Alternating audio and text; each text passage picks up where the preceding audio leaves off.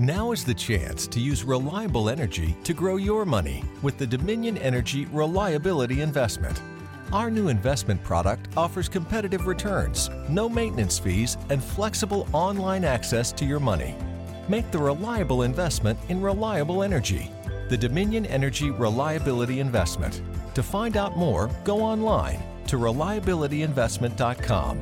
That's reliabilityinvestment.com. Hola amigos y amigas de Posta FM, soy Edifite y quiero contarles que ya pueden escuchar la primera temporada completa de Tenés que escuchar esto. El mejor podcast de música presentado por Philips con entrevistas en el estudio a Onda Vaga, El Mató, Maxi Truso y varios, varios más. 10 episodios a los que ya les podés dar play en posta.fm barra Philips, porque definitivamente tenés que escuchar esto.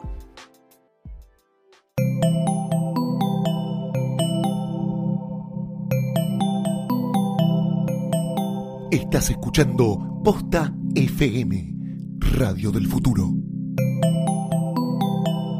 A continuación, una guía para ordenarte y vivir mejor en Nunca ayudes a nadie.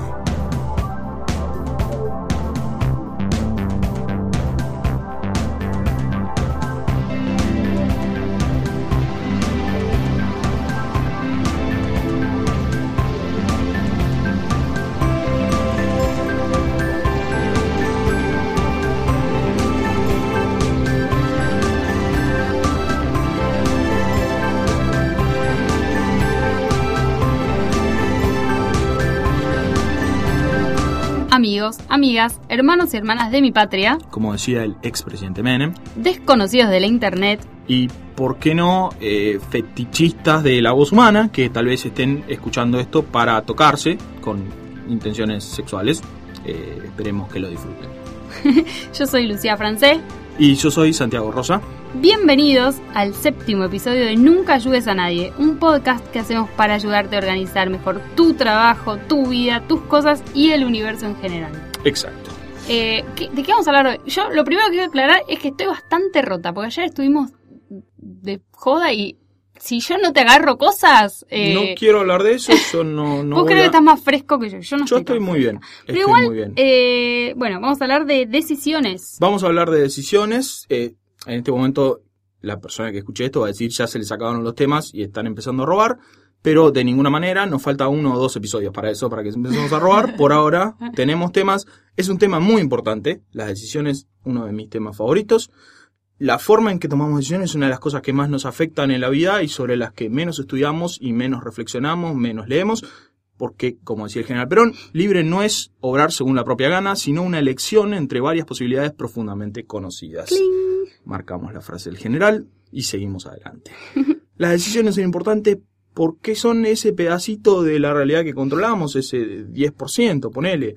Todo el resto de las cosas que condicionan tu vida, las que más condicionan tu vida, no las elegiste vos, en qué época de la historia naciste, en qué país, en qué familia y clase social, con qué inteligencia, con qué belleza, con qué personalidad, con qué habilidades. No controlas nada de eso, es lo que más determina tu vida. Eh, de hecho, uno de los factores más correlacionados con la clase social de una persona es la clase social de sus padres. Uno de los factores más correlacionados con los resultados, bueno, en Estados Unidos el SAT, esos exámenes eh, normalizadores, uno de los factores más correlacionados con eso es la clase social de la familia también y bueno, de la época histórica ni vamos a hablar, porque te condiciona si vivís o morís, y todas esas cosas no las elegiste vos, lo único que elegís vos son las decisiones que tomas en tu vida, y ese pedacito que controlamos, en general lo hacemos bastante mal. No somos buenos tomando decisiones.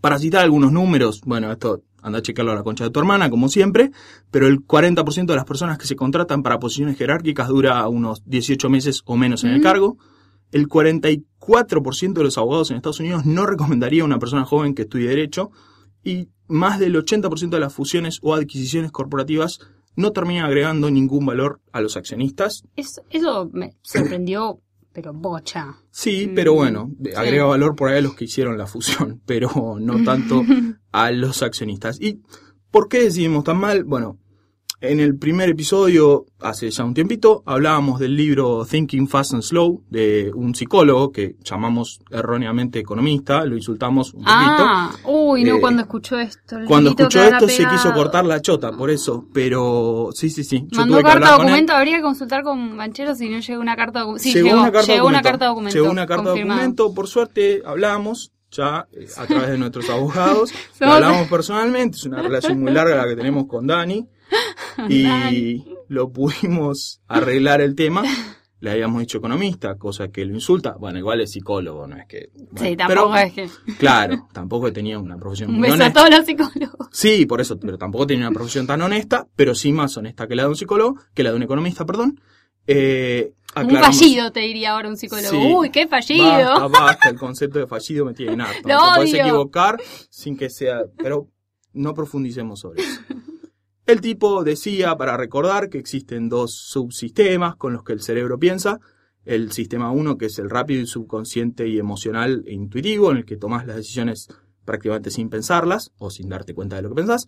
Y el sistema 2, que es racional y lento y trabajoso y consciente y calculador. Nosotros usamos más frecuentemente el 1 porque estamos adaptados para eso, porque el cerebro, como decíamos la otra vez, el cerebro de una persona bebé es casi igual o igual que el de una de hace 5.000, 10.000, 50.000 o 100.000 años, cuando los problemas eran otros. Tenían más que ver con tomar una decisión rápida, escapar de un predador. Del guanaco, del guanaco. Del guanaco, habíamos dicho aquella vez, de escapar de un predador o de dónde establecerse en qué extraño confiar. Esas decisiones son instantáneas y no tienen mucho que ver con las decisiones que tenemos hoy, decisiones de carrera, decisiones de pareja, decisiones de inversión, decisiones profesionales.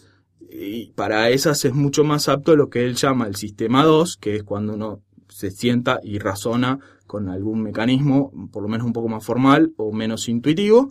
Sin embargo, nosotros en general la mayoría de las decisiones las tomamos intuitivamente o sin siquiera plantearlas con un Seguimos a nuestro corazón. Seguimos a nuestro corazón que es un Tengo, una, desastre. cor- tengo un presentimiento de que esto va claro. a salir bien. Eso como el orto. Todo Como el sale orto. como el orto porque lo estás haciendo con un sistema que está no diseñado, porque bueno, no sabemos si fue diseñado. Yo personalmente creo que no, no quiero ofender la fe religiosa de nadie, especialmente Mm. con la visita del Papa Francisco. Pero no, en serio, eh, con un sistema que de alguna manera está adaptado. Ya sé que odias al Papa Francisco, No, pero me saturó el papa, no quiero, porque ahora hay un montón de gente que nos va a dejar de escuchar porque yo dije, No, eso, no lo por odio, favor, lo, lo somos va, o sea, del Papa todo Francisco. bien con el papa, pero, está por saturado. favor, la tele, basta, Sí, todos basta. lados, los iconitos del Twitter, basta. Me Ah. copó todo el, el- todo el- mi sistema de información. El O próximo sea, episodio sobre el Papa Francisco. Me está spameando que- mucho el papa, Es así por que- eso, espero que no te moleste. Pero volviendo, decíamos que la mayoría de las decisiones las tomamos con, intuitivamente con un, un sistema que no funciona bien para eso. Funciona bien para problemas más inmediatos, problemas menos razonados. Por el sistema 1 es muy eficiente para lo que hace, pero tiene un montón de sesgos originados en que no está pensado para eso, no está pensado, bueno, de nuevo, no, no está, no funciona para eso, no funciona bien para eso, y cometemos un montón de errores. Eh, la, ¿Por qué tomamos la mayoría de las decisiones con, con el sistema intuitivo? Porque en general uno ni siquiera se sienta a pensar una decisión. No solo no usa ninguna metodología formal, ninguna herramienta ni nada, sino que en general no se sienta y escribe cuatro cosas en un papel. Con, es, con, digamos, con ese procedimiento tan simple eh, es más probable que se active la forma de pensar más razonada Mm. y uno cometa menos errores, pero en general no lo hace. Sigue a su corazón, como decía vos, que es la receta del fracaso. Eh, ¿Y cuáles, bueno, cuáles son esos sesgos inconscientes con los que nos traiciona nuestra mente, los sesgos que decíamos? No vamos a ahondar mucho en esto porque, como decimos siempre, nosotros no sabemos nada sobre ningún tema, pero para mencionar rápidamente algunas cosas y tener una idea de lo mal que funcionan tus decisiones cuando no las razonas, vamos a citar brevemente algunos. El que más me gusta a mí es el priming, que tiene que ver con estímulos que nos remiten a ciertas ideas que nos hacen, a- a- nos hacen comportar distinto. Mm. Hay un experimento que creo que cita en el libro Kahneman que a mí me fascina, que es que a Amo unas personas... experimentos. Amo experimentos, sí, sí, yo también. es, la parte preferida del podcast. Eh, cuan- sentaban a unas personas y las hacían fingir que resolvían unos acertijos, y en los acertijos estaban llenos de palabras que remiten a la vejez. Sí. y a otro grupo no. O palabras que tienen que ver con cualquier carajo. Después de completar el acertijo decían, ahora nos tenemos que desplazar a la sala 7, y después tomaron los tiempos y el grupo de palabras de la vejez se movía en promedio un 15-20% más lento No puede ser. que el grupo, esto es 100% real, que el grupo que había recibido otras palabras. Es una predisposición totalmente inconsciente. Sí, Vos claro. decís, no puede pasar esto, si te pasa, me pasa, nos pasa a todos, el cerebro funciona así. Y el otro experimento que me fascina más todavía, a un grupo de chicas de, creo que esto se hizo en Harvard, un grupo de chicas que eran asiáticas, a uno de los grupos mm, les hablaban de temas o les daban como unos folletos de cosas que tenían que ver con el estereotipo racial de Sí. ser asiático. Uno de los estereotipos del asiático, por lo menos en Estados Unidos, es que son buenos con las matemáticas y son estudiosos. Al otro grupo de chicas, materiales o palabras o cosas que las remitieran al estereotipo del género. Uno de los estereotipos del género es que las mujeres no son tan buenas con las matemáticas. No estoy diciendo sea cierto, digo es un Claro, es un estereotipo. estereotipo. Y a los dos de alguna manera las activaban con eso. El grupo del estereotipo de raza se desempeñaba en el examen creo que un 15-20% mejor y el grupo del estereotipo de género un 15-20% peor. Mm. O sea, increíble. La misma gente, la misma gente con el mismo conocimiento reaccionaba mejor o peor a la simple Sí, activación de una serie de palabras. Esto es el priming y es uno de los sesgos con los que tomamos decisiones y nos afectan. El otro, uno de los más importantes, eh, se llama anchoring o anclaje y es que la primera información que recibís sobre un tema se convierte en una referencia para toda la idea posterior que tengas de esto Uy, esto es sin ninguna razón lógica. Esto es importantísimo, por ejemplo, para las negociaciones, que lo vamos a hablar en el próximo episodio. Para dar un ejemplo de qué estoy hablando, si yo te digo cuál es la población de Turquía, vos no vas a tener la más puta idea. Mm, no. Me decís 7 millones, puede ser, 40 millones puede ser, 80 millones, bueno, me parece un poco mucho, pero puede ser. Si yo te lo pregunto es, Turquía tiene más o menos de 35 millones de habitantes. Yo puse un ancla. Claro, sí. Sí Yo sí, puse sí. un ancla. No me vas a decir 7. Es muy raro que me digas 7. Y es muy raro que me digas 180. Claro. De la No voy a nada. decirte algo más cercano, ¿no? Sí, me vas a decir 30, me vas a decir 40, Claro. 50 por ahí. No me vas a decir 7. Porque yo puse en tu, en tu cabeza un ancla de qué estamos hablando. Y esto pasa con todas las cosas de la vida. Cuando en las negociaciones la primera oferta pone un ancla y en las ideas lo mismo. La forma en que yo te pregunto, te comunico algo, pone un ancla. La primera información que recibís, cuando no tenés información previa, por supuesto, si supiese la población de Turquía, el ancla no sirve Claro, un carajo sí. pero ante la ignorancia de otras cosas, la primera información es un ancla que condiciona nuestras decisiones. Entonces estás evaluando una inversión y te dicen, bueno, esto tiene que rendir eh, por menos un 15% no me siento, vos ya se te ocurrió que un 15 es bueno. Claro, sí, Antes no sabía nada, no tenías idea, no tenías con qué compararlo. sí. Este es otro de los sesgos. El otro sesgo, bueno, estudiadísimo en, las ciencias sociales y en todas, que es el framing, que es cuando la misma opción nos parece totalmente distinta según cómo nos la presentan. Hay un ejemplo muy, muy clásico que es que a distintos grupos de personas les ofrecen un caso y les dicen, mira, hay como una epidemia y hay una vacuna que se puede intentar. Con la vacuna van a morir, creo que eran pff, tre- 400 tipos seguro y 200 seguros se salvan. Y con la otra, si no haces nada, hay un 60% de chance de que mueran todos y un 40% de que se salven todos. Depende de cómo presentes la vacuna. Es decir, por ejemplo, se salvan 200 vidas seguro, la elegía el doble de gente que si decían se mueren 400 personas Claro, seguro. claro. Era el- matemáticamente la misma cosa y sin embargo el doble de respuestas positivas. ¿Por qué? Por la forma en que está presentado. Después otro, el- el- el- obviamente de los más conocidos, el sesgo de confirmación, que es que nosotros creemos que cuando vamos a chequear un, un dato o algo, estamos adquiriendo evidencia, información objetivamente, y en realidad la tendencia es a buscar evidencia que soporte lo que ya creemos y a ignorar o deslegitimar la que lo contradiga. Esto es preguntarle a mis amigos, Claro, básicamente. che, básicamente. che, ¿qué hago con esto? ¿Hago tal cosa? O lees o buscas, tipo, el, el, no sé, el cigarrillo hace mal, y buscas un estudio que dice que hace como el orto, pero dice, estos son los mismos hippies de mierda, que no quieren que fumes, esto es todo un chamullo, el cambio climático es mentira, toda esa serie de cosas, y cuando buscas algo que confirma lo que crees, decís, bueno, esto es posta, aunque objetivamente analizado sea información de distinto peso. Después, otro que recopilamos, eh, que dijimos la vez anterior, Sí. de la falacia del status quo, que es la ilusión de que el estado actual de cosas está bien, es el óptimo, y todos los cambios son negativos, entonces debo, debo estar haciendo todo bien y no hay nada que cambiar. Otro, el, bueno, la falacia del costo hundido, también la mencionamos, la idea inconsciente de que como ya invertí mucho en esto, ¿para qué cambiar ahora? Mm. Como si seguir equivocándose le diese sentido a la pérdida. La pérdida Ah, ya ¿Sabes está. qué? Eh, esto me hace acordar a una frase que me dijo eh, mi amigo personal Daddy Brieva, Ah, sí. Que seguramente Eh, escuche esto, por que supuesto. seguramente escuchó esto, le mandamos Mentira, un beso. Le mandamos un beso. Eh, Bueno. ¿Sabes qué está? Cuando yo est- estaba tatuándolo, está una amiga mía que está estudiando una carrera, no sé, de marketing, ponele. Entonces le quedan, no sé, dos materias. Y estaba ella quejándose de que tenía que estudiar para un final. Entonces él le dice, ¿y deja? Y ella dice, no, me quedan dos materias. Y dice, eh, macho es el que deja medicina eh, faltándole dos materias para recibirse y no el que la deja en el CBC, porque en el CBC la deja cualquiera. Cualquiera. Muy de Y- macho, yo no dejaría faltando No, la yo materia, tampoco. ni en pedo. Pero, pero es un poco esto de, bueno, si ya me equivoqué seis años con esta carrera que no me gusta, ahora la sigo y, no dejo todo. Claro. Pero sí, me, hizo acordar, no sé. Está bien, está perfecto. Después, otra que es muy interesante para mí también, la memoria poco confiable. Esto también lo, amplía mucho Kahneman y después en otro libro vamos a nombrar, que es que nosotros tenemos la idea de que nuestros recuerdos son como grabar algo en- en un disco y después traer un archivo y leerlo, y en realidad no tiene nada que ver con eso, el proceso psicológico en el que una memoria se construye y se reconstruye. Uno cuando recuerda, la mente rearma la cosa con elementos nuevos, porque obviamente no la va a dejar incompleta, y esos elementos nuevos alteran la percepción. Es increíble, por ejemplo, la tasa de, de error en los testigos visuales. Eh, bien preguntado se le puede hacer decir cualquier cosa. Que recuerde cualquier cosa que nunca sucedió, la tasa de error es altísima porque uno reconstruye los recuerdos como va pudiendo, como va cambiando, con las ideas nuevas. Es imposible evitar esto, la mente no es un disco rígido, no se le parece. Sin embargo, nosotros estamos segurísimos de nuestros recuerdos. Es muy Sí. raro que uno diga, no sé qué pasó.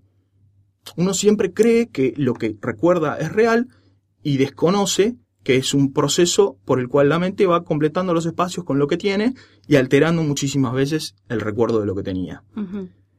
Otro más de los sesgos es, bueno, la ilusión de control. Eh, Todo el mundo cree que tiene más, más control sobre las circunstancias futuras de lo que realmente tiene y que las puede predecir en detalle. Esto pasa en todos los proyectos. Si trabajás en proyectos de cualquier cosa, es muy poco el espacio, el tiempo, el esfuerzo que se le da a los imponderables o a los cambios que pueden pasar. sí. Todo esto va a por salir algo, bien. Por algo ningún plan y Por algo ningún plan llega sale a- bien. Por eso, porque uno todo esto lo puede controlar. Todas las Claro. cosas que pueden pasar las puede controlar o ya las predijo. Es obvio que no van a suceder.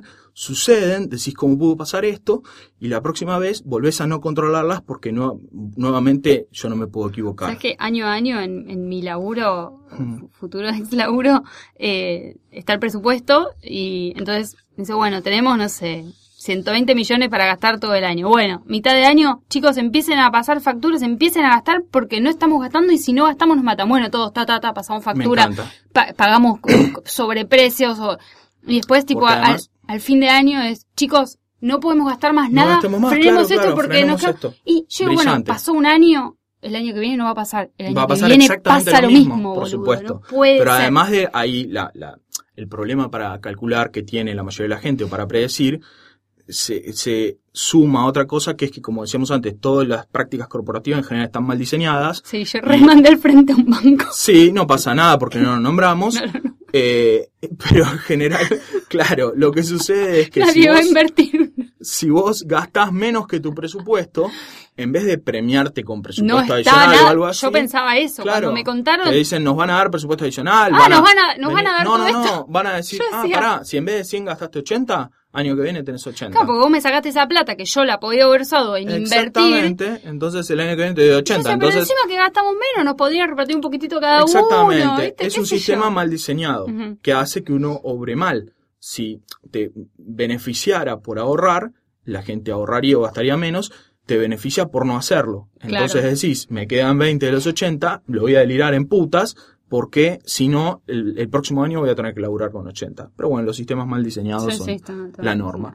Y el último de los sesgos que queríamos recordar es, se llama Recallability Trap o la trampa de los eventos raros, que es que nuestra mente recuerda 100 veces más los eventos extraordinarios que los ordinarios. Si a vos te, no sé, fuiste 200 veces a un lugar y dos veces te fue como el orto, en tu cabeza, y más si es reciente la última vez, vas a decir en este lugar siempre me va como el orto. Entonces, eso condiciona también las decisiones que tomamos. Más de estos sesgos van a encontrar en, bueno, el libro que decíamos de Kahneman y otro libro que se llama You Are Not So Smart de David McRaney, eh, que también habla sobre sesgos de, de la mente y forma en que tomamos mal malas decisiones. No Pero sos tan inteligente. no sos tan inteligente, papi. Ese es el título en español. No sé si está editado en español, pero si está editado, ese debería ser el título. Por todas estas razones y muchas más, no solo somos malísimos tomando decisiones, sino que además nos estresan Oh, muchísimo. Nos hacen más favor. infelices. Es una mierda decidir. Eh, hay un libro que se llama The Paradox of Choice, la paradoja de las decisiones, de las elecciones, de un psicólogo que se llama Barry Schwartz, que es, me fascina este libro y si les da paja leerlo hay una charla que la pueden buscar que se llama como el libro, donde explica todo esto, pero más resumido. Y lo que dice básicamente es cómo la sobreabundancia de opciones no siempre mejora nuestra calidad de vida, sino que en muchos casos la empeora. Eh, El tipo en la charla da un ejemplo muy simpático, que es el ejemplo del jean, y lo que cuenta es que antes, eh, digamos, cuando él era más joven, comprarse un jean era simple porque había dos, tres modelos, todos te quedaban más o menos igual de incómodos, y con el tiempo te ibas adaptando porque eso era lo que había, y la vida era así.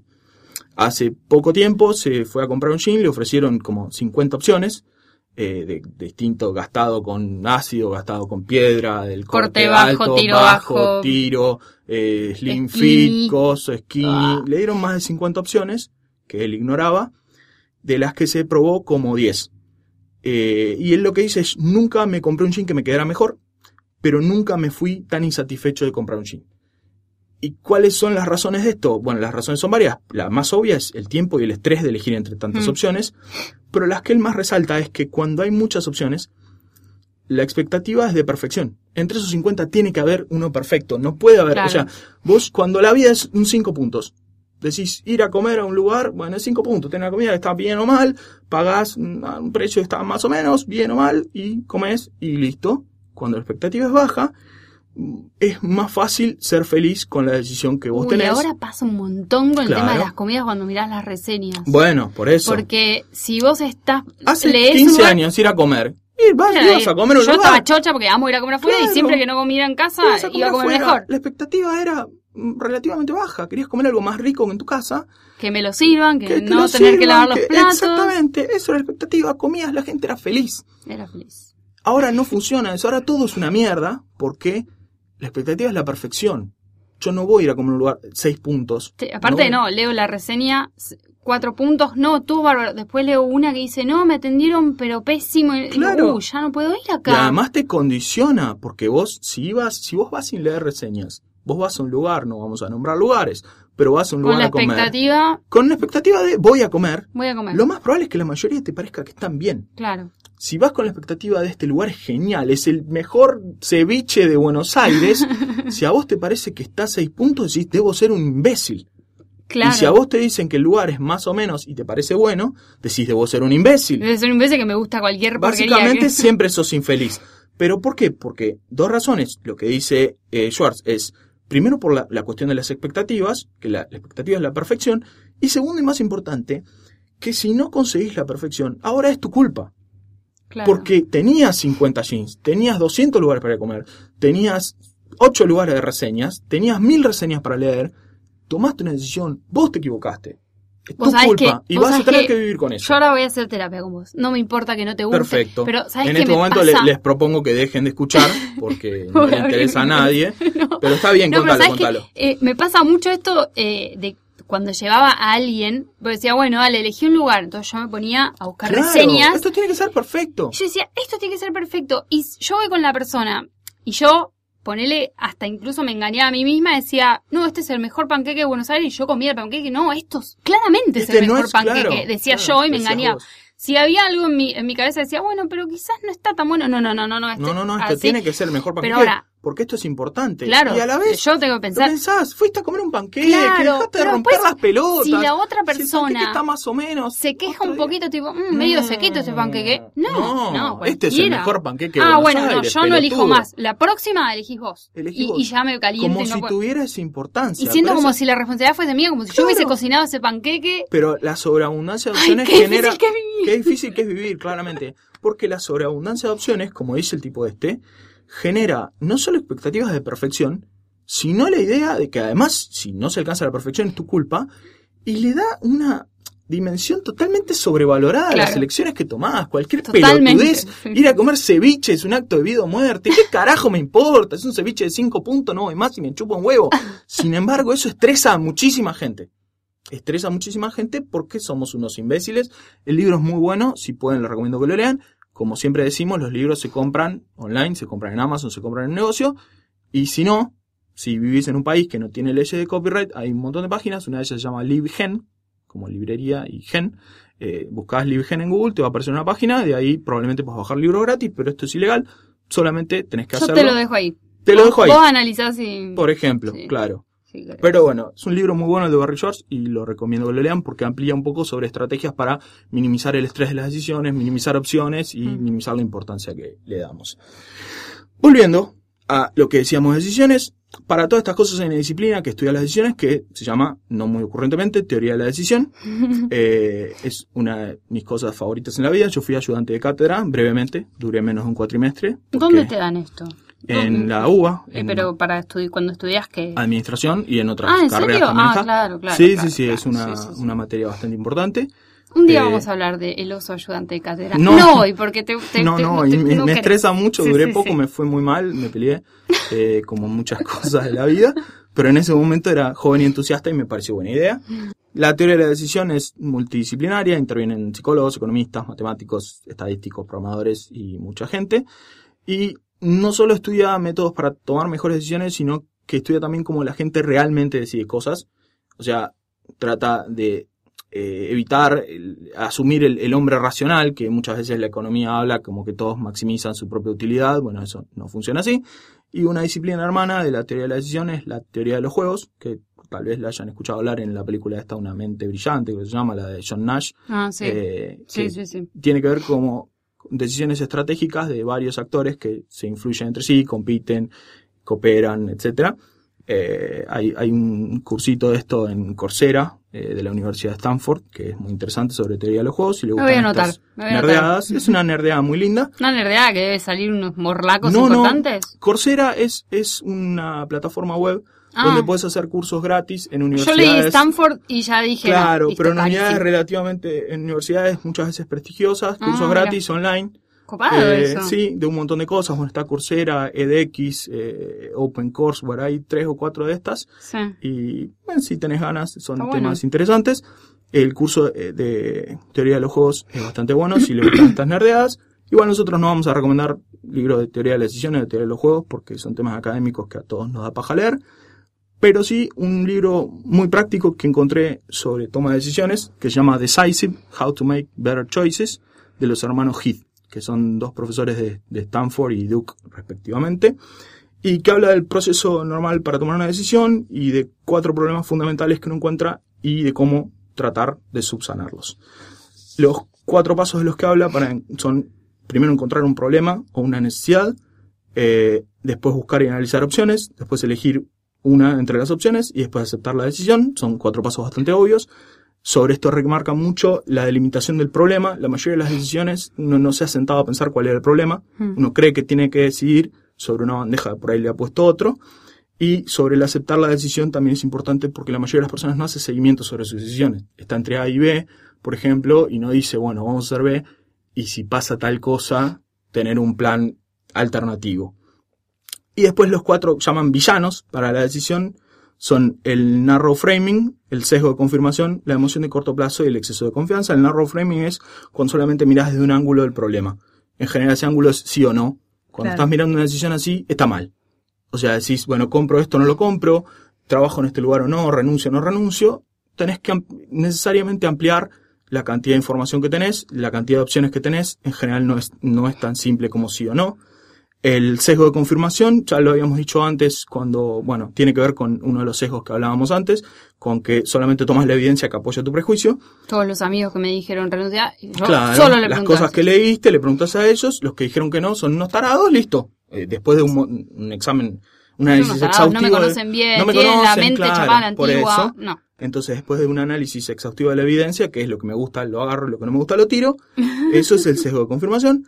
La emoción de corto plazo, bueno, eh, esto es obvio que significa que, es, que estás enojado, estás eh, eh, frustrado o cualquier otra cosa que tenés que influye en la decisión. Y el exceso de confianza, que es lo que decíamos antes, que, nadie piensa que se va a equivocar, nadie piensa que, que predice mal y nadie tiene plan B en general para las decisiones. Asume que tomó la decisión, ya está terminado y no tiene más. Los cuatro remedios que recomiendan son, bueno, primero ampliar la cantidad de opciones, que es preguntar, investigar eh, eh, y, y además pensar, por ejemplo, un ejercicio que recomiendan es, vos tenés tres opciones, llegaste a tres opciones, bueno, genial, imagínate que desaparecen todas.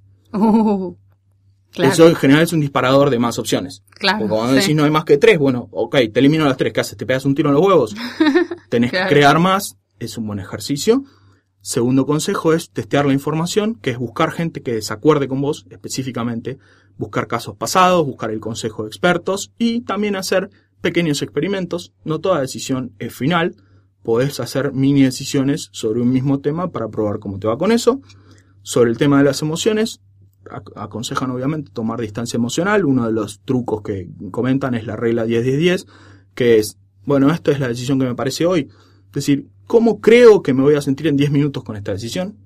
¿Cómo creo que me voy a sentir en 10 meses? ¿Y cómo creo que me voy a sentir con esta decisión en 10 años? Y otra de las recomendaciones, por supuesto, es no dejar que nadie te apure. Mm. Eh, el estafador siempre te está apurando, el vendedor, que es básicamente un estafador, también te está apurando todo el Sí, tiempo Totalmente. porque eh, juega con tu emoción de corto plazo, nunca tenés que dejar que otro juegue con tu emoción de corto plazo, tomar distancia emocional siempre. Y el cuarto consejo es prepararse para el error. Es probable que te equivoques, entonces, te- por ejemplo, toda predicción que hagas la tenés que hacer por rangos, un optimista, un pesimista y un mediano, no, esto va a pasar, y determinar puntos de alerta para cambiar el curso de la acción. Yo voy a decidir B, ok, si decido B y pasa esta cosa, tengo que tener un camino para salir de ahí. Claro. Herramientas para esto, bueno, hay docenas, no vamos a hablar de, de- de todas las herramientas que tiene la teoría de la decisión para ayudarte a tomar decisiones mejores. Si te interesa, hay un libro que se llama The Decision Book de Michael Krogerus, un señor con otros señores, que Un señor con otros señores. Sí, mm, suena, suena raro. raro. No es esa clase de libros, eso también les podemos recomendar. Y tiene 50 modelos o herramientas o planteos para resolver una decisión. De esos 50, nosotros vamos a comentar solamente dos, que son de los más conocidos, de los más fáciles de usar y están entre los más útiles. Las tablas de decisión y los árboles de decisión. Una tabla de decisión que en inglés no le dicen decision table, le dicen payoff table, si buscan ejemplos. Es básicamente un cuadro de doble entrada, donde en las filas pongo una abajo de la otra todas las distintas opciones que tengo, cursos de acción, y en las columnas todos los escenarios futuros, las posibilidades de cómo pueden salir las cosas. Para un ejemplo simple, eh, pongo entre las selecciones comprar grupo electrógeno o alquilar grupo electrógeno o no hacer nada, ponele, y en las columnas de los escenarios pongo ningún corte de luz al año, entre 1 y 5, entre 5 y 10 o más de 10. Así armo la tabla. En el cruce de cada opción, con cada resultado, por ejemplo, comprar grupo más ningún corte, yo pongo mi ganancia o pérdida o utilidad para ese escenario. Si puedo calcularlo en términos de dinero, mejor. Por ejemplo, gasté 100.000 en el grupo electrógeno y cero en cortes, eh, o sea, hubo- es menos 100.000 mi resultado. Claro. Pero si no puedo hacerlo en dinero, se puede usar cualquier escala de utilidad. No es necesariamente cuestiones económicas. Imagínate qué tanto te haría feliz de 1 a 10. Por ejemplo, o de, de menos 10 a 10, como vos prefieras. Una vez completados los cuadros, puedo estimar la probabilidad de cada escenario. Por ejemplo, hay un 20% de probabilidad de que no haya ningún corte, un Mm. 20% de que, etcétera. Y ahí puedo calcular la utilidad esperada de cada una de las decisiones. Esto me va a dar un resultado numérico, aún para cosas que no son numéricas, porque, a ver, si no tenés información, trabaja con la mejor posible, Claro. cuánto te haría fe- feliz de 1 a 10 y trabajas con eso.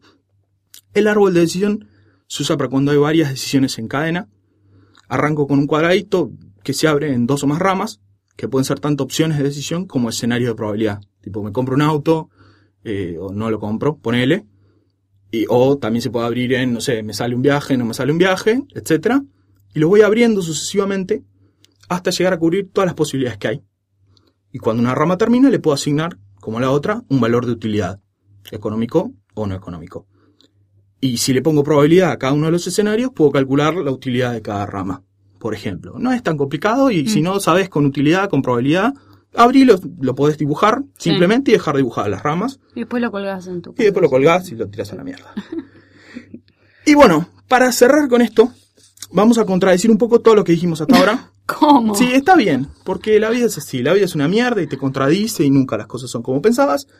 Eh, Dan Gilbert, que es un psicólogo de Harvard, en su libro que se llama Stumbling on Happiness, como chocándote, encontrándote de casualidad con la felicidad, comenta, esto también hay una charla, si la quieren, le da paja leer el libro, comenta que la capacidad para asimilar lo que nos toca en la vida es muchísimo más determinante para la felicidad que la habilidad para conseguir lo que nos toca.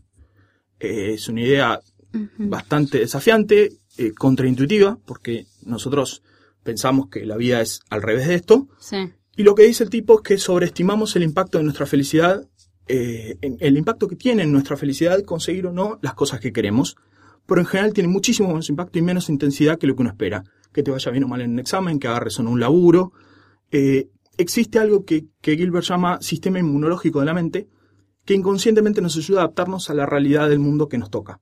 Tenemos muchísima más capacidad para fabricar psicológicamente la felicidad que para conseguirla con nuestras decisiones. Y esa felicidad, dice el tipo, es tan real como cualquier otra, no es una felicidad de mentira y una felicidad de verdad. Y lo que comenta, bueno, da un ejemplo, abre la charla en general con un ejemplo que dice, te presento dos tipos y eh, uno ganó la lotería y el otro quedó cuadripléjico, no, hemipléjico, y te dice, estimame en dos años cuál es el nivel medio de felicidad que reportan los dos.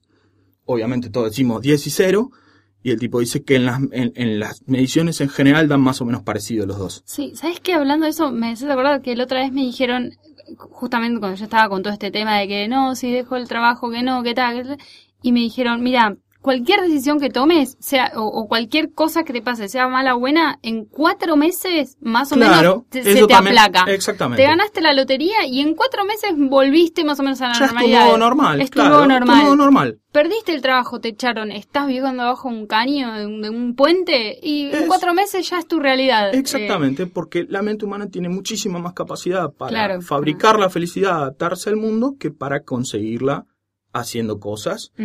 Y esa capacidad, curiosamente, funciona mejor cuanta menos libertad tenés. O no tan curiosamente, porque lo que decíamos de Schwartz con las decisiones, si elegí mal es no es mi culpa, y si la vida me lo dio, es la vida.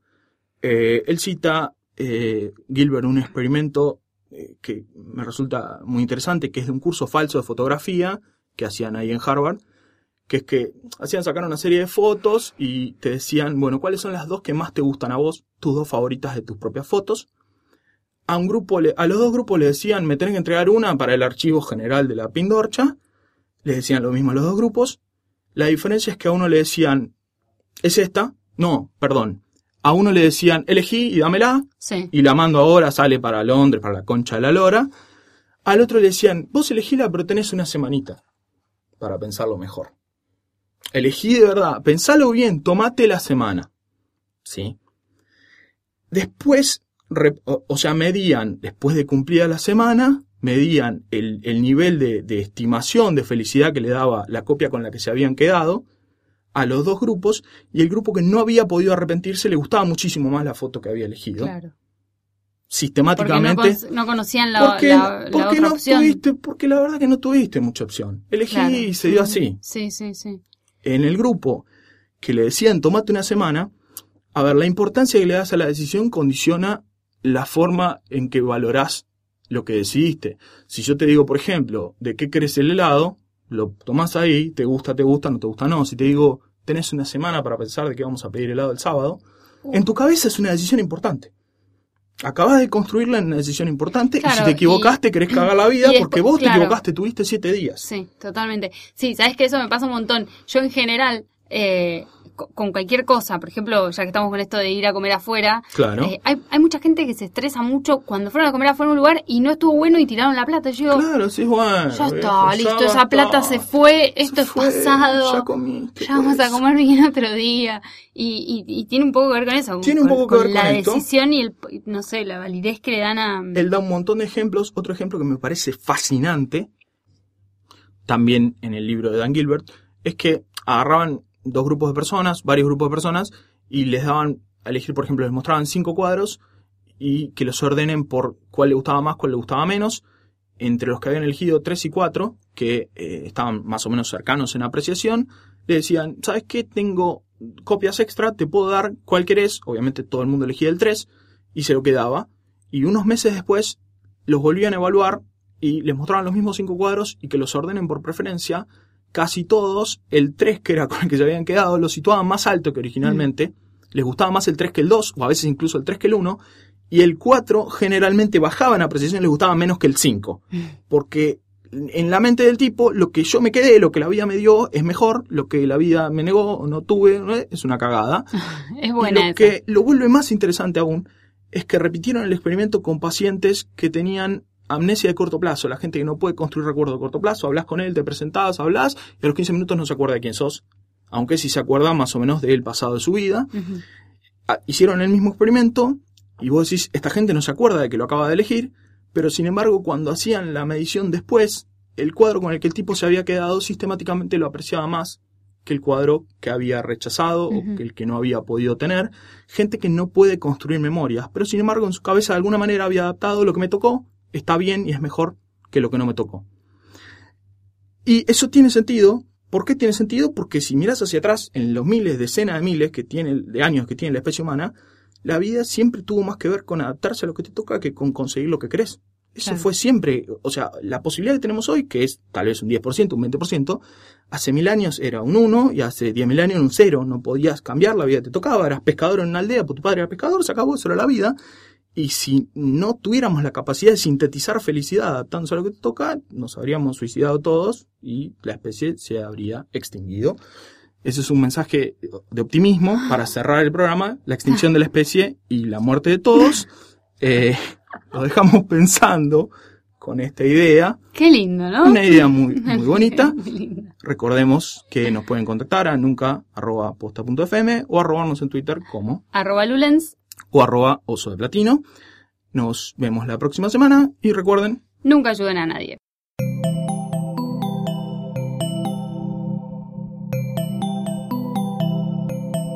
Si te gustó este episodio, hay mucho más en nuestro sitio. Métete ahora en posta.fm. También puedes llevarnos en tu teléfono. Busca Posta FM en las tiendas online de Android y Apple. Seguí con Posta FM, radio para escuchar cuando quieras y donde quieras. Posta.